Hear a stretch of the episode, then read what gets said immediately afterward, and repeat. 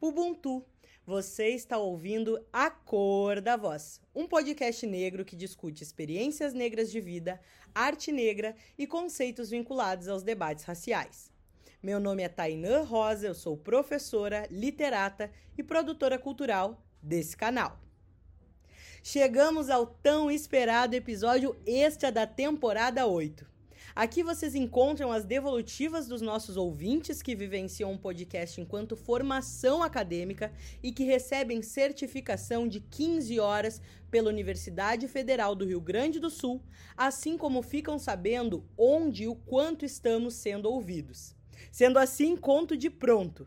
Fechamos essa temporada em 3.200 reproduções espalhadas por 28 países. Isso mesmo, 28 países. São eles: Brasil, Estados Unidos, Espanha, Peru, Portugal, México, Alemanha, Chile, Colômbia, Inglaterra, Argentina, França, Canadá, Nicarágua, Países Baixos, Itália, Honduras, Singapura, República Dominicana, Suécia, Nova Zelândia, Austrália, Japão, Bélgica, Paraguai, Panamá, Polônia e Irlanda. Que maravilha! Obrigado, ouvintes, pela escuta de cada um de vocês.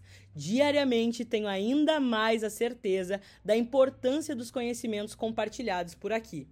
E um agradecimento especial vai para a professora doutora Ana Tetamanzi por acolher as nossas epistemologias, possibilitando a certificação do Acordo da Voz por meio do projeto Quem Conta um Conto do Instituto de Letras da URGS. Se você nos escuta e gostaria de ser certificado, envie um e-mail para tainãproduçãocultural@gmail.com para saber mais. Sem mais delongas, compartilho a avaliação de Janaína Costa Teixeira, uma de nossas ouvintes e que vai fazer a síntese da temporada nesse episódio. Abre aspas. Foi uma experiência muito enriquecedora escutar tantos profissionais negros e negras que estão dedicados ao ensino das culturas negras, vindas de África e dos saberes e conhecimentos dos povos originários com toda a sua potência e oralidade.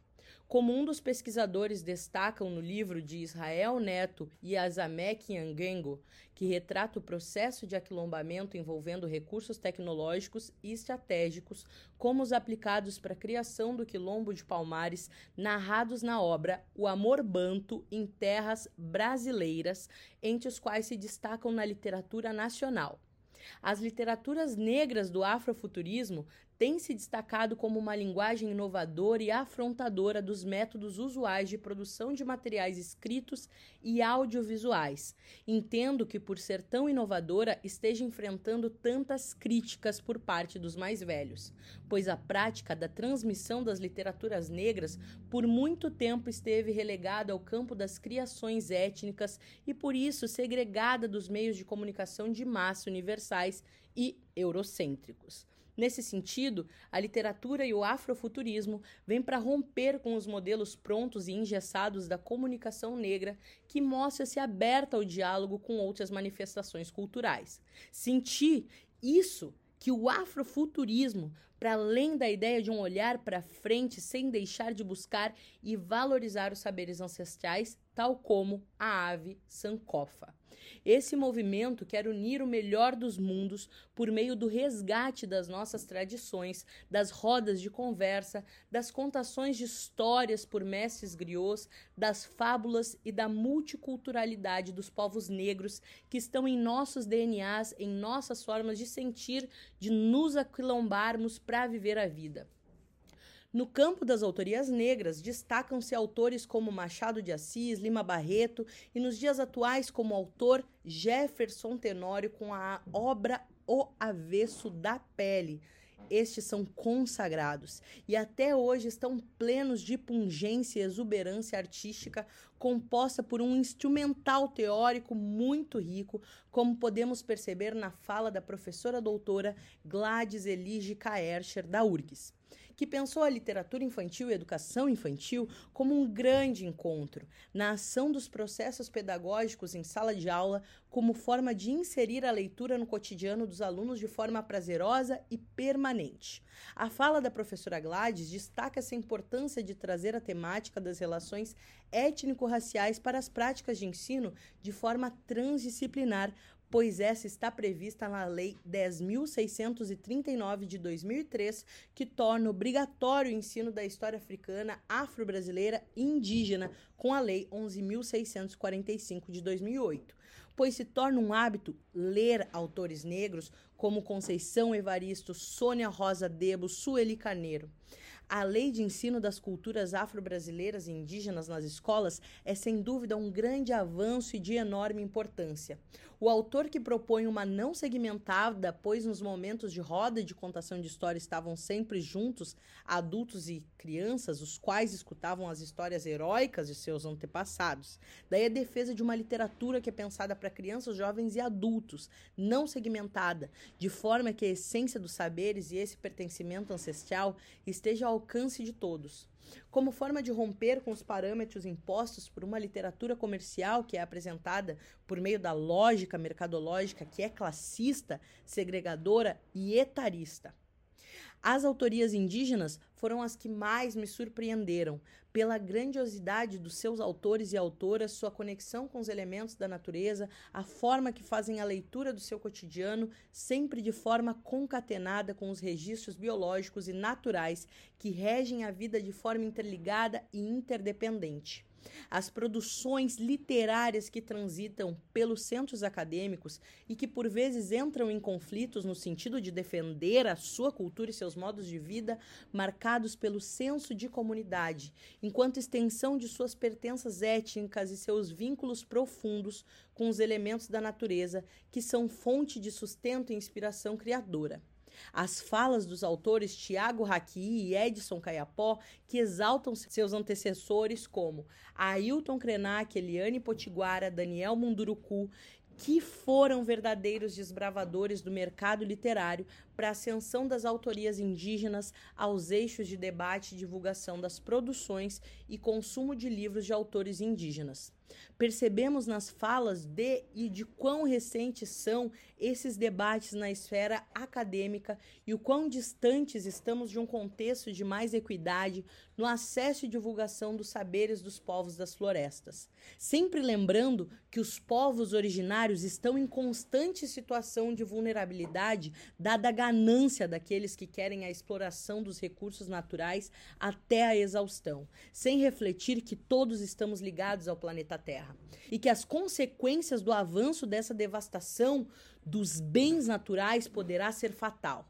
Esses se colocam como participantes de um movimento de existência e de resistência dos povos indígenas com suas sensibilidades para as coisas humanas e suas narrativas das forças encantadas das tradições e línguas, diálogos interculturais e saberes como uma outra forma de interação e de desejo de compartilhar essas vivências contrárias a uma lógica genocida, ecocida, epistemicida e racista do pensamento eurocêntrico.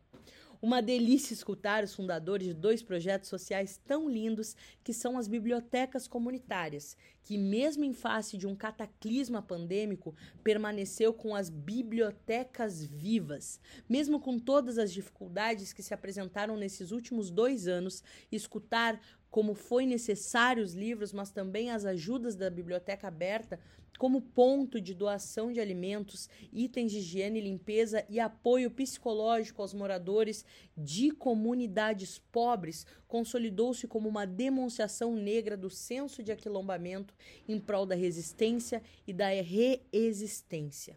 As bibliotecas comunitárias têm um papel agregador de vontade de desenvolver o gosto pela leitura, de oportunizar as trocas de ideias e de ser referência de rede social viva e ativa para os mais necessitados, que são os negros pobres e periféricos. Esse trabalho comunitário de formiguinha é o que mantém muitas entidades funcionando e garantindo o mínimo para as pessoas mais vulnerabilizadas. São louváveis essas atitudes de compartilhar saberes, conhecimentos e práticas de solidariedade ativa. Muito obrigada, Tainã, pelo convite à reflexão desses temas tão urgentes que toda a sociedade deveria estar prestando atenção, pois somente com estudo e trabalho focados em elevar a nossa gente preta é que poderemos mudar a nossa realidade e exaltarmos os nossos mais velhos. Pois se hoje nós somos o sonho deles e delas, sem eles e elas não estaríamos aqui. Um beijo. Muito obrigada, Janaína. Eu que agradeço. Obrigada por todo o envolvimento no canal. E fiquei aqui segurando a respiração, relembrando todas as emoções e conhecimentos vividos nesse período. Assim, encaminho o encerramento dessa temporada com um poema do nosso querido convidado, Tiago Haki. Filhos da Selva. Sou rio, sou floresta, sou sonho de mil nações, sou filho do mato e algumas belas canções. As águas do tempo ensinam os recados de minhas tradições. Cultura de índio, contando a história desse chão. Aprendi a ler os recados das chuvas, a conversar com os pássaros, a entender o canto do vento. Por isso, este sonho de floresta, por isso, minha raiz não é de lamento, por isso luta pelo chão que ainda me resta, que vive em mim e me ensina a ser índio, verso e coração. Muito obrigado, ouvintes, e se preparem! A temporada 9 é sobre feminismo negro na literatura. Nos sigam em arroba Tainã Produção Cultural e continuem acompanhando o podcast A Cor da Voz.